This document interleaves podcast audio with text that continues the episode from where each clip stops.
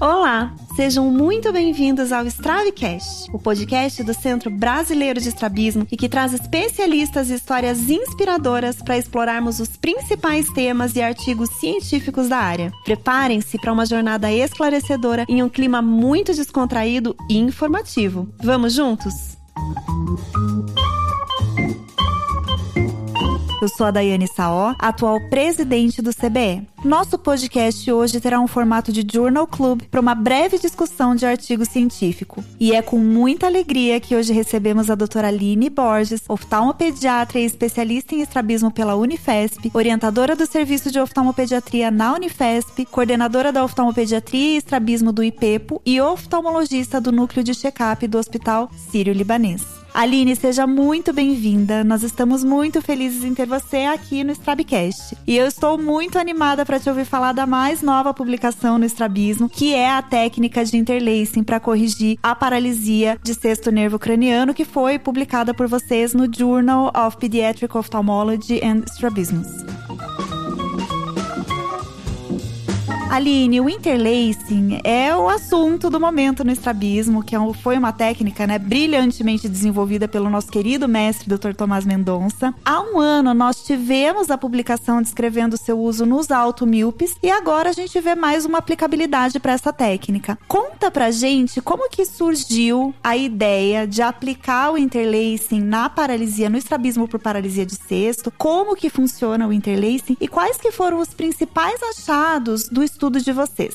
Oi, Daiane. Que legal, muito obrigada pelo convite. Para mim é uma honra muito grande. Estou muito feliz de participar desse podcast, até porque é o meu primeiro podcast e o assunto não poderia ser melhor, né? Falar sobre o interlace. Bem, como você já disse, a gente já fazia o interlacing para os casos de alta miopia, e aí um belo dia, assim, no comecinho de dezembro de 2020, a gente ia fazer a cirurgia de um rapaz que chegou para o Dr. Tomás com uma paralisia bilateral de sexto nervo, mas era um caso, assim, super desafiador, porque ele já tinha feito vários procedimentos, já tinha feito recuo, ressecção amplos, né, dos dois olhos, já tinha feito botox nos dois mediais, e ainda assim esse, esse rapaz ele tinha uma isotropia maior que 100. Então assim, é, você sabe, né, Daiane, eu tenho assim a sorte, a honra de trabalhar com o Dr. Tomás há 15 anos e os casos dele nunca são casos fáceis, sempre tem um certo desafio, mas esse caso em especial, ele era muito desafiador.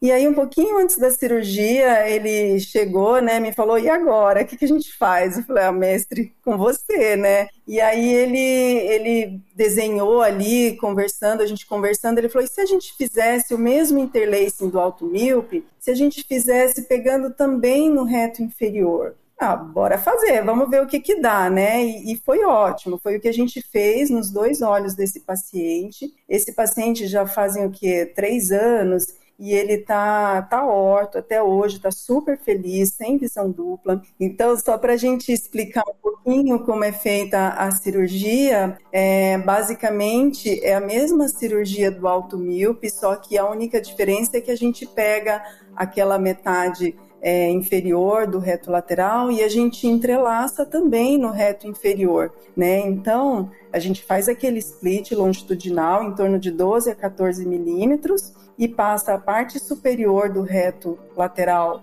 no reto superior e a parte inferior do reto lateral no reto inferior. E depois a gente une essas duas, esses dois flaps e a gente sutura novamente na esclera. Então, sempre tomando aquele cuidado de manter o ventre muscular voltado para a esclera. Então, eu acho que basicamente assim a grande genialidade dessa técnica é você poder utilizar o músculo paralítico como uma âncora, né? Você acaba se apoiando na tensão, na força dos retos verticais para poder trazer o olho para a posição correta. E além disso, como não tem nenhuma desinserção ou mesmo nenhuma sutura nos retos verticais, então teoricamente você não tem comprometimento da circulação desses músculos. Isso acaba te possibilitando associar a essa técnica além, é claro, da ressecção do próprio músculo que, tá, que é paralisado, fazer também um recuo do reto medial no mesmo olho. E, e a outra grande sacada é que, como você está envolvendo os dois verticais nesse procedimento, a chance de você provocar um estrabismo vertical ela é muito baixa. Então, nós tivemos ótimos resultados com os pacientes do nosso trabalho, né? mesmo os pacientes que não estão no trabalho, a gente vem tendo bastante é, é, resultados muito bons e até agora nós não tivemos nenhum caso de isquemia de segmento anterior, nenhum caso de recidiva do desvio, e frequentemente nós recebemos de colegas de várias regiões do país feedbacks maravilhosos em relação a essa técnica.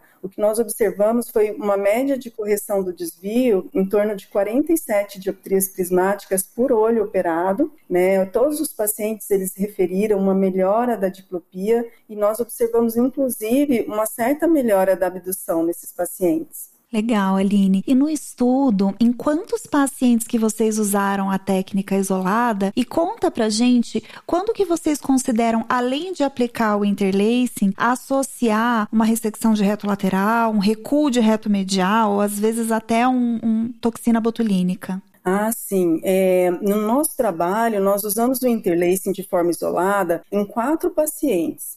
E o desvio corrigido nesses casos foi entre 35 e 50 dioptrias, ou seja, uma média de 47 né, dioptrias prismáticas. Nós tivemos também outros dois pacientes que a gente fez a técnica logo depois da aplicação da toxina botulínica, ou seja, sem nenhuma ação do reto medial no momento da cirurgia. Nesses dois pacientes, um deles a correção foi de 50 e no outro foi de 60, ou seja, uma média de 50 dioptrias prismáticas. Né? Quanto à questão da decisão de associar ou não o recuo do reto medial, ou mesmo uma ressecção do reto lateral, obviamente que o, o fator tamanho do desvio ele conta, mas como a princípio, né, nós ainda não tínhamos nenhuma informação do quanto essa técnica iria corrigir, os nossos primeiros casos nós fizemos de uma forma ajustável, ou seja, o que, que a gente fazia? A gente fazia a cirurgia sob anestesia geral e aí, ainda na sala, no centro cirúrgico, a gente acordava o paciente e fazia os ajustes necessários. Então, foram sete pacientes que nós fizemos assim, e, e com esses pacientes, nós começamos a observar e a gente chegou à conclusão de que a gente deveria levar em consideração dois principais fatores na hora de escolher se a gente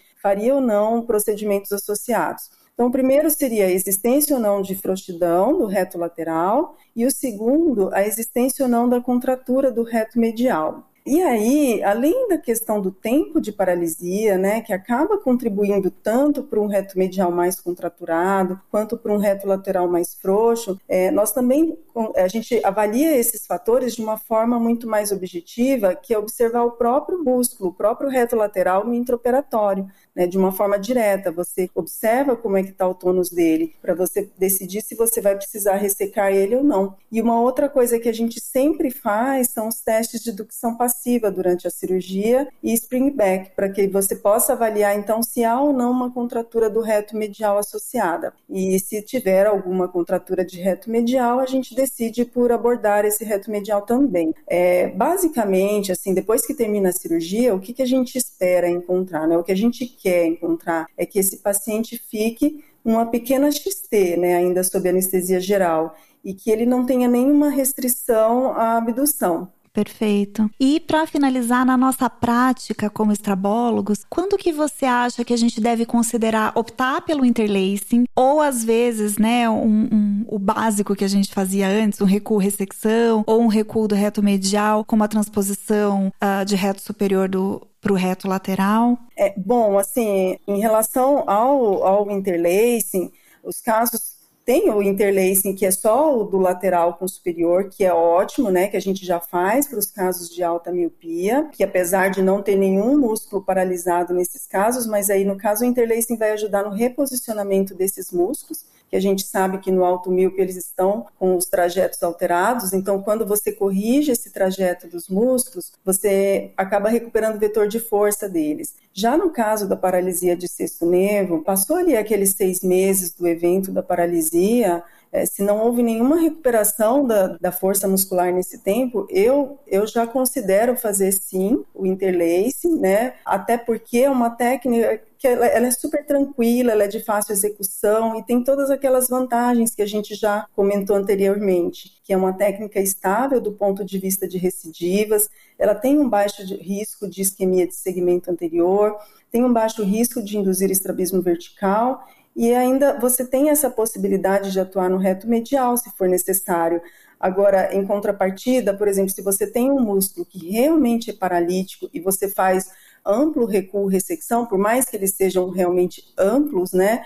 Você tem ainda a chance, a gente vê grandes, grandes chances de recidivas nesses casos, como foi, por exemplo, o primeiro paciente que a gente fez a técnica. E mesmo a transposição vertical, quando você faz a transposição total de um vertical, é, você tem grandes chances de induzir a um estrabismo vertical, né, no pós-operatório. E se você tenta transpor, por exemplo, as duas metades dos verticais, a chance de isquemia de segmento anterior acaba sendo maior em comparação a, a essa técnica em que você não mexe na circulação dos músculos verticais. Excelente, Aline. Muito obrigada. Eu tenho certeza de que essa técnica vai melhorar muito a qualidade e estabilidade dos resultados nos casos de estrabismo por paralisia de cesto. Parabéns para você, para o Dr. Tomás, para todos os autores. E esse foi o Strabcast. E hoje nós conversamos com a doutora Aline Borges.